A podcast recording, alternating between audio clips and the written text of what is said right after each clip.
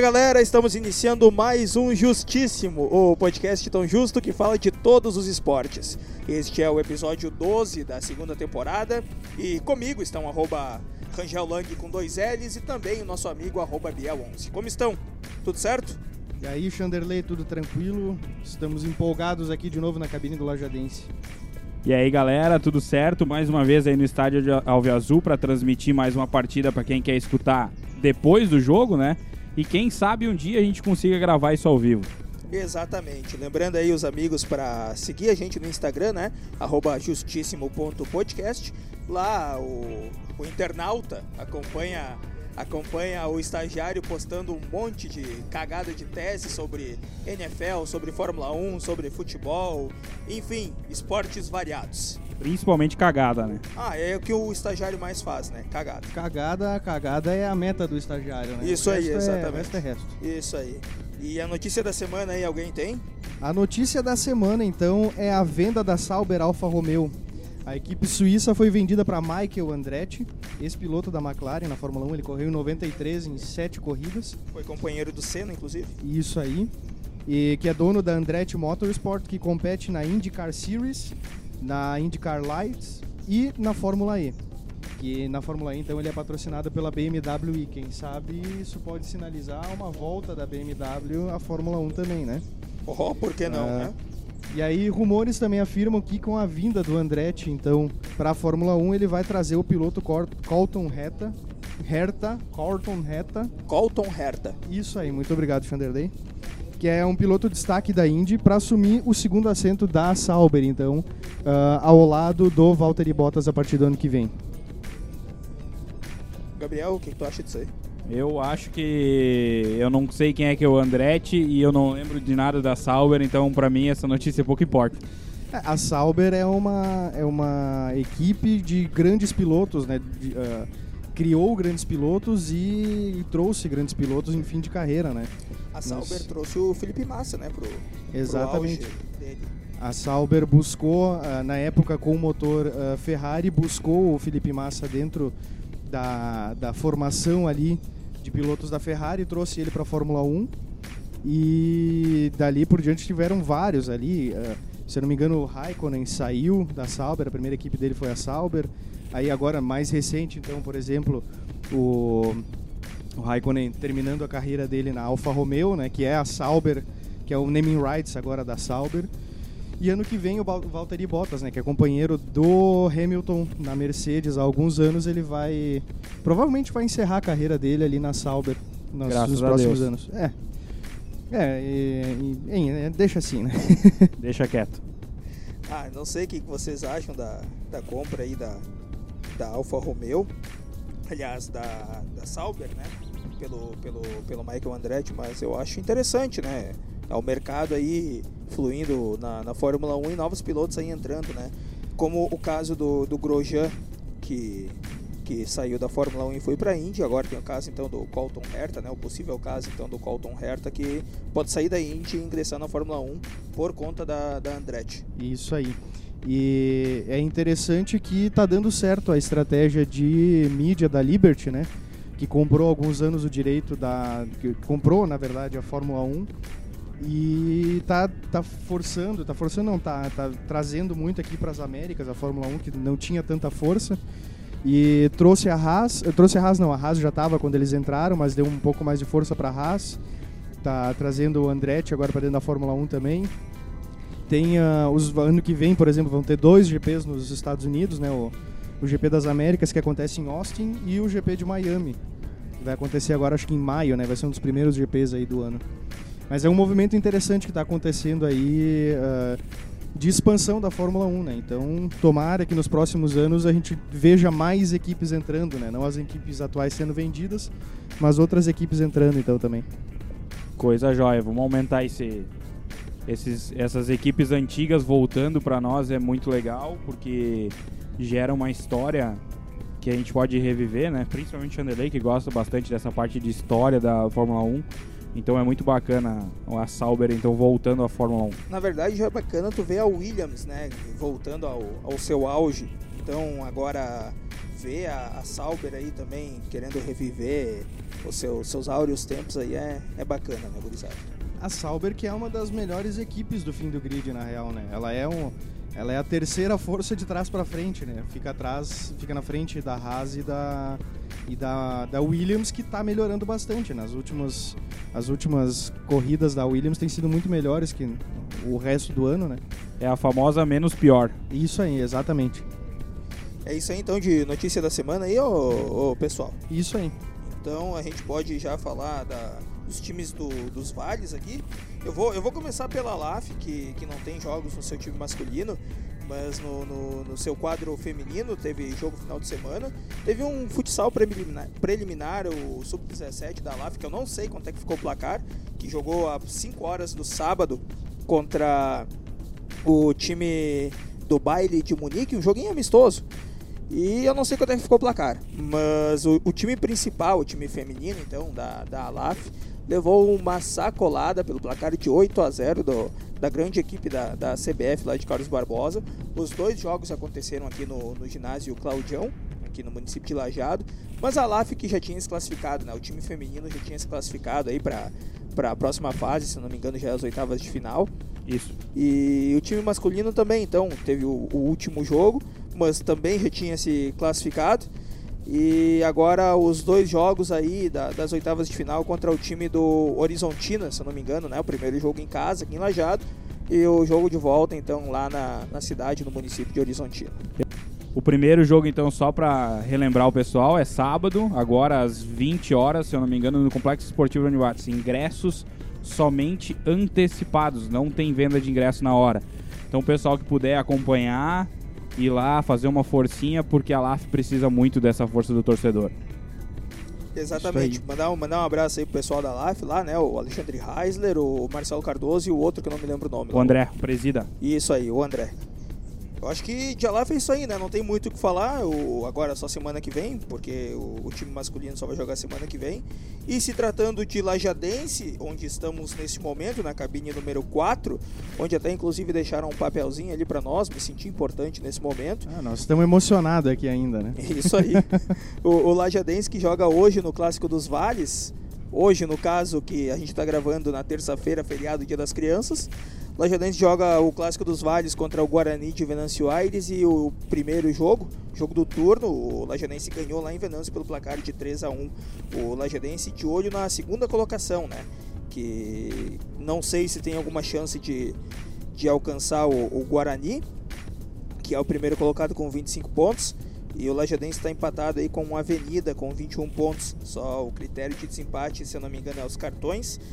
E tem que ganhar, né, gurizada? Tem que ganhar ou empatando já uh, automaticamente já se classifica aí para para a próxima fase do, da divisão de acesso. Só corrigindo, o Lajadense está um ponto atrás do Avenida. E se ganhar os próximos dois jogos, no caso o de hoje e o próximo, e o Guarani e o Avenida perderem os dois próximos jogos, a gente pode sim assumir a ponta. Mas é um cenário bem, bem complexo de. Guarani de Bagé que tá em primeiro, né? Isso aí. Isso aí, isso Guarani aí. de É, Bagé que tá Hoje nós estamos enfrentando o Guarani de Venâncio, quem está em primeiro é o Guarani de Bagé. Só O- corrigindo então a informação que eu tenho aqui no jornal. Então, o Guarani de Bagé está com 26 pontos aqui no jornal que tá, não está atualizado, obviamente está com 25 pontos. E o, o Avenida está com 22. Os dois times provavelmente devem ter jogado na noite de ontem, É, ou na tarde de Isso, ontem. isso pode ser. Tiveram jogos na noite de ontem, eu sei que o São Paulo de Rio Grande ganhou de 2 a 0 duas pataquadas do goleiro do Grêmio Bagé. E assim, foi terrível, completamente terrível. Não não, assim, ó, uma falha bizonha, muito bizonha do goleiro, e eu acho que até ele foi substituído depois do segundo tempo. Não tinha mais clima, não tinha mais nem, nem espaço para isso. Ah, então, o, o Lajadense ele briga para se classificar para queimar os matas em casa. O último jogo do mata sem em casa. Então essa é, a- essa é a função hoje do Lajadense. O empate já classifica, mas a gente vai em busca sempre da vitória.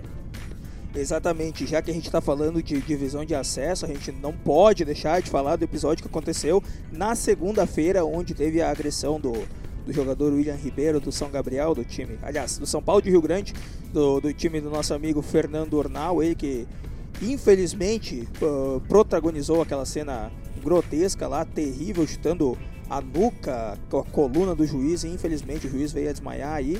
e vai ficar afastado dos gramados por cerca de 60 dias o, o árbitro daquela partida. É, a gente estava acompanhando o jogo ainda durante a gravação do episódio, episódio 10. E eu fiquei assistindo depois que acabou que a gente terminou, eu fiquei assistindo o jogo e eu vi o lance ao vivo. Então, no momento a gente fica preocupado, até achei achei legal por parte dos dois clubes decidirem transferir o jogo, o final do jogo para o próximo dia, porque não não havia condições psicológicas para continuar aquela partida. É... Foi uma cena assim que, que ficou horrível, né, cara? Eu eu Feia de ver, né? Não, não, nós terminamos a gravação, eu, eu fui fazer minha janta, quando eu sentei no sofá, o, o Biel mandou o vídeo. E aí eu logo liguei a TV e botei na FGF TV lá e tava entrando a ambulância, tava na função ali, o cara tava desacordado, os jogadores estavam desesperados ali ao redor. E o jogador ali do São Paulo de Rio Grande, ele saiu do, do estádio preso, preso por uh, mínimo, né? tentativa, Tentativa de homicídio. tentativa de homicídio, Tentativa de segundo o homicídio. delegado, o delegado deu flagrante no, no, no ato lá na hora, deu uh, tentativa de homicídio, ele saiu e foi direto pro presídio de Venâncio Aires. Mas ele foi libertado, acho que um ou dois dias depois, né? Um jogador É, que já tem histórico de agressão, já tem ficha, uma bela de uma capivara na delegacia, né? Mas enfim. Eu conversei com o Urnal depois, que, depois do acontecido, na, na madrugada ainda não consegui falar com ele. E ela, ele, ele relata que não é a primeira vez, como foi divulgado pelas, pela, pela imprensa, né?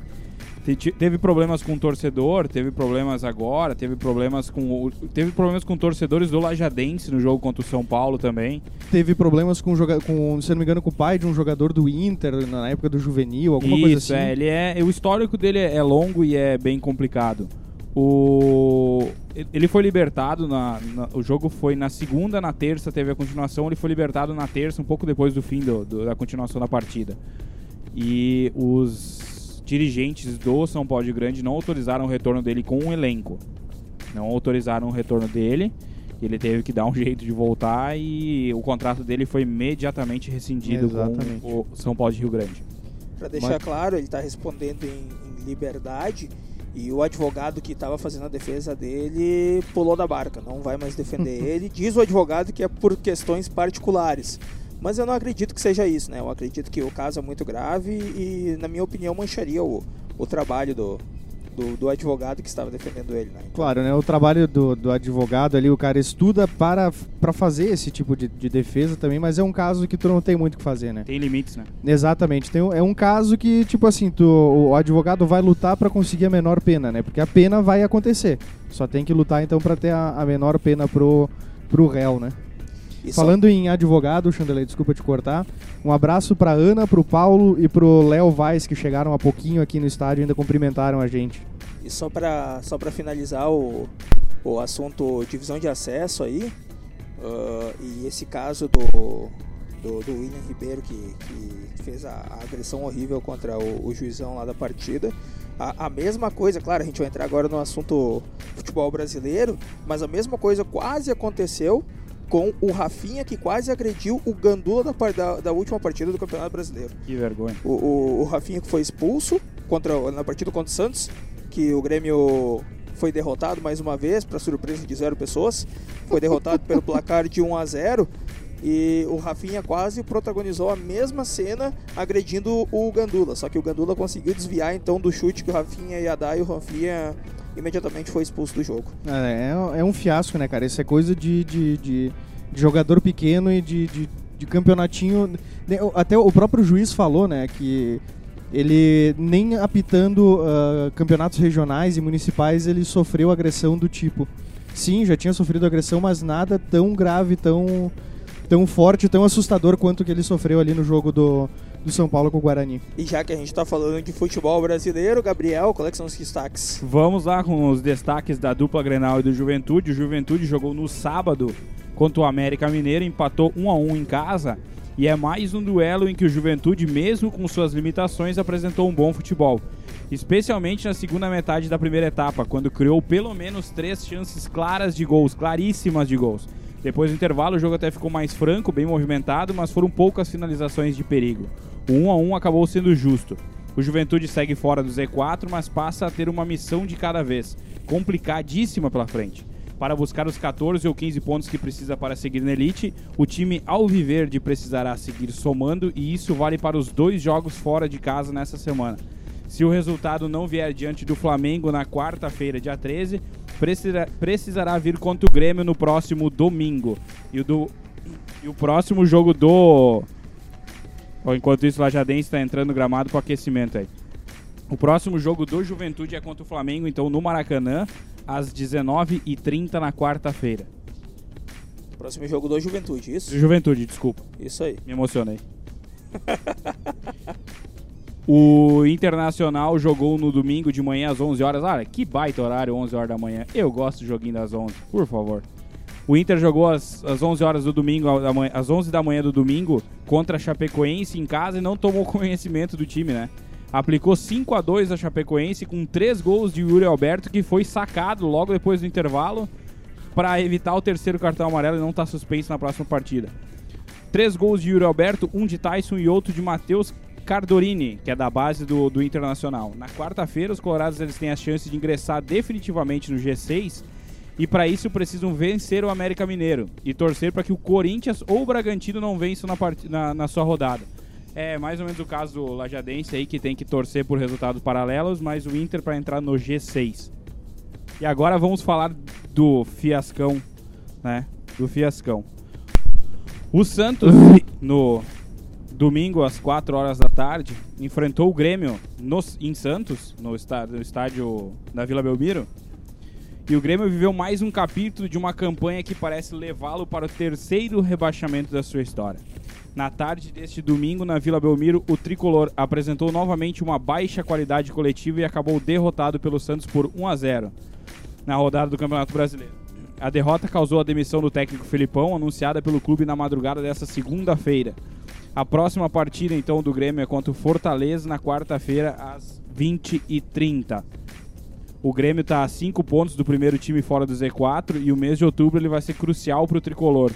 Serão seis jogos que ditarão o destino do clube neste 2021. A série começa com Fortaleza agora na quarta-feira no Castelão e segue com Juventude na Arena no domingo.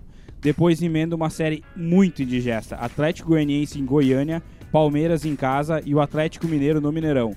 E o Grenal no Beira-Rio dia 6 de novembro, às 19 horas. Serão 18 pontos em disputa. O, o Grêmio para sair ele tem que fazer 23 para chegar naquela pontuação para não cair. E é, eu acho, amigos... eu acho que o, que o jogo que vai culminar ou na nossa salvação ou no rebaixamento é o Grenal. Teremos um Grenal. Uh, vocês acham que o Grêmio vai ganhar o Grenal? Não.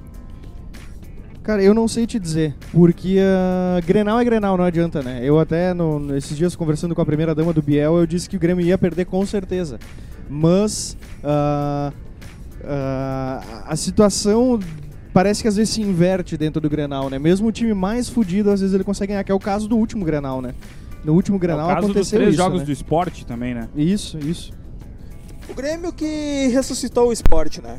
O, tinha tudo para sair, né? Cinco jogos para sair da zona de rebaixamento. Nesses cinco jogos eles conseguiram desperdiçar a, a chance de, de, sair da zona de rebaixamento, conseguiram uh, ressuscitar o esporte e agora estão fudidos na vida, né? Então, PT Saudações, Grêmio vai ser o, o time com maior superávit da Série B, na minha opinião.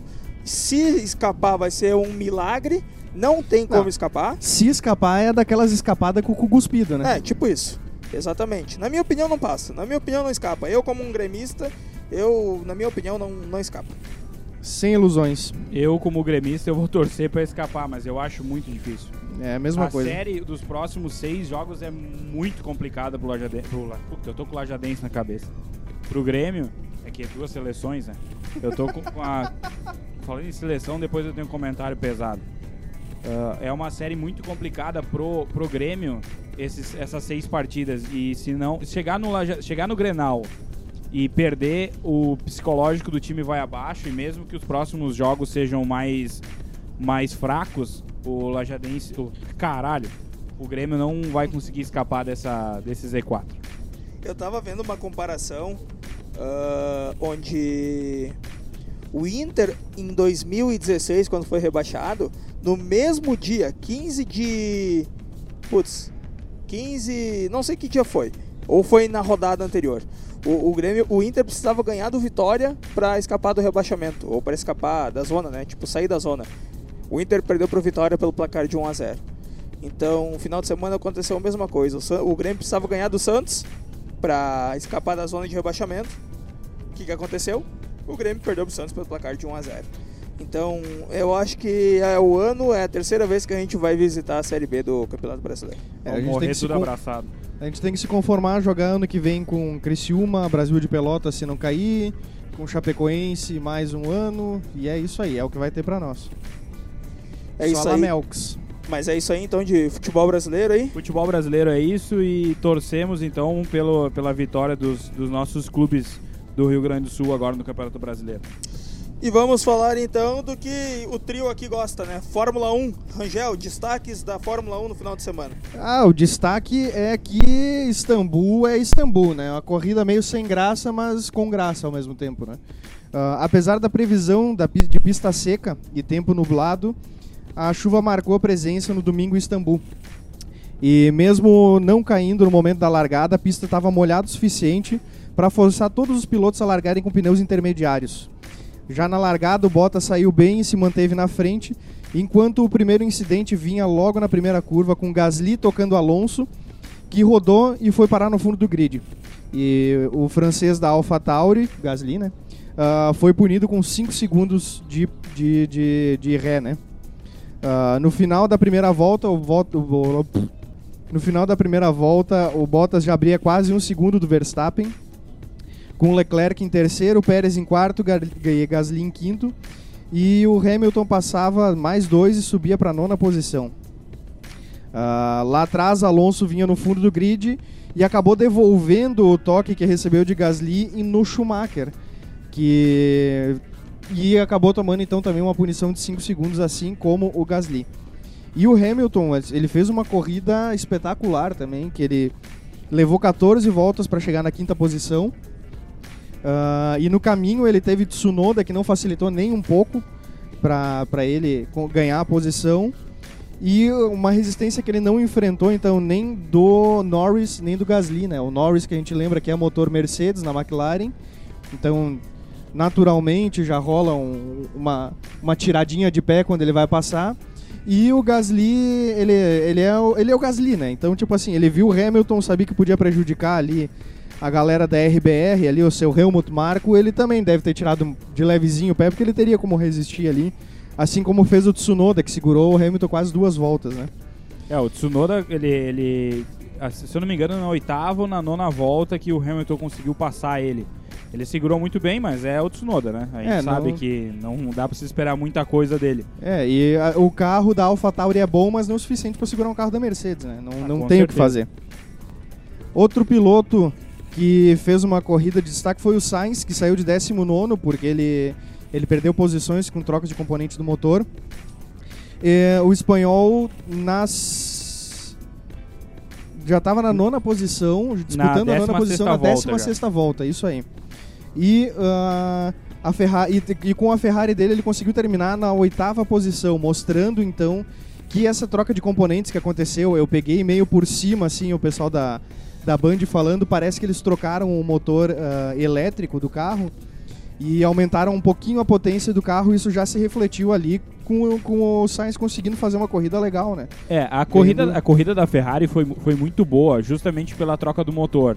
Ah, porque o, a Ferrari largou em último e o Hamilton largou em décimo se também teve troca de motor?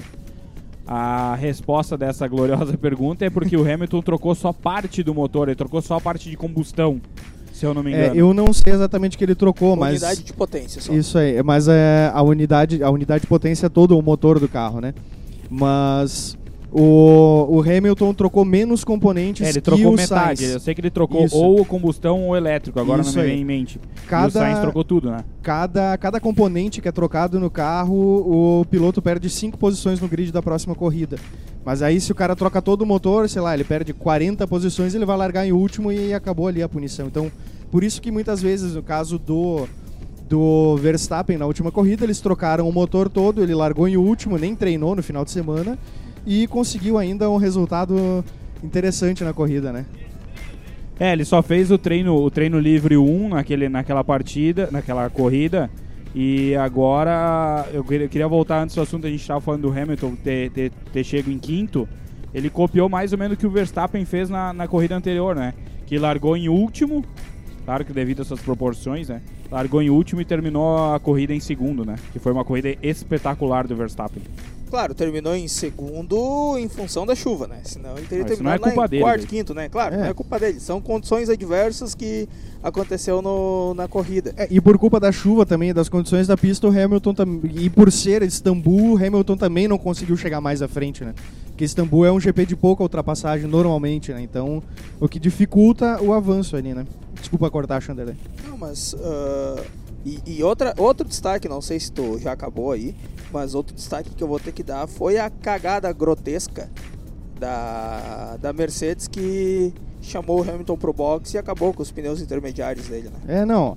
Foi, foi uma série de erros estratégicos ali da, da Mercedes e fez o Hamilton perder o pódio, né? O Hamilton que estava em terceiro, ele chegou a, a alcançar o terceiro lugar e que perdeu justamente por causa dessa atrapalhada dos pneus aí. Que ele, ele tinha pneu intermediário, mas o, pneu intermediário dele estava no fim da vida já. E aí botaram outro pneu novo e aí fudeu com o cu do palhaço geral, né? Aí. É, ele perdeu, perdeu esse tempo de, de parada nos boxes ali que andou complicando ele um pouco. né? Exatamente. E, e também, ah, antes disso, antes do, da parada nos box, agora não lembro se foi antes ou depois, teve a disputa com ele, ele com o Pérez, né?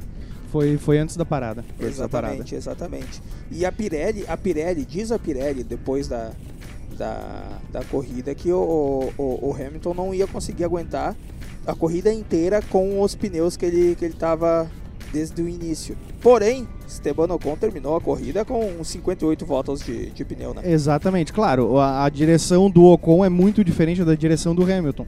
Mas o Ocon não parou, terminou com o pneu que era um, só. Se, fosse, se tivesse câmara, ia ser só a câmara do pneu. E ainda conseguiu terminar em décimo lugar, né? Ele largou em décimo segundo chegou em décimo lugar.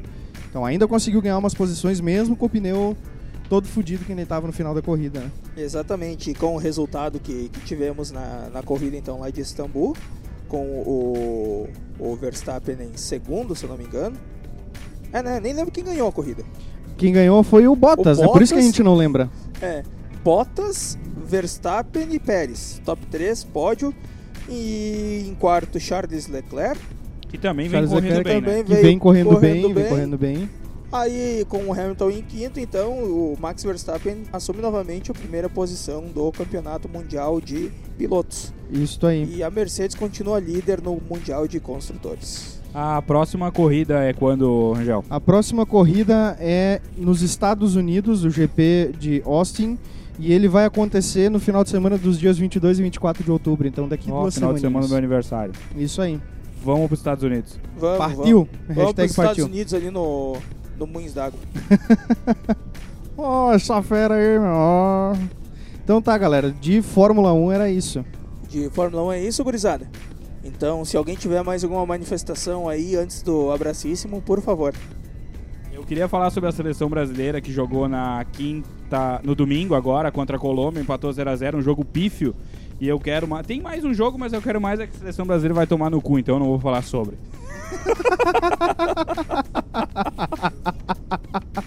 Então tá bom, né? Isso aí, então. É, é isso, só isso? Ah, a seleção brasileira eu quero mais que se foda. Menino Ney vai tomar no cu dele. Ah, não, então tá bom, então. Só gostei do, do Galvão chamando o Ney de idiota numa escapalgs do microfone Ah, dele não lá. é possível. Sim, tu não É viu verdade. isso? Não, não. É que eu olho Eles- o jogo no Sport TV, eu não olho na Globo. Ah, tá, não. Eu vi, eu vi na internet, na internet me entregou isso. O, parece que o Neymar saiu de campo no intervalo sem dar entrevista pro, pro- sem, sem esperar. Ele simplesmente saiu do, do, do, do campo. E aí o repórter da Globo tava narrando isso pro Galvão. E aí só dá uma, uma escapadinha do, do Galvão dizendo idiota.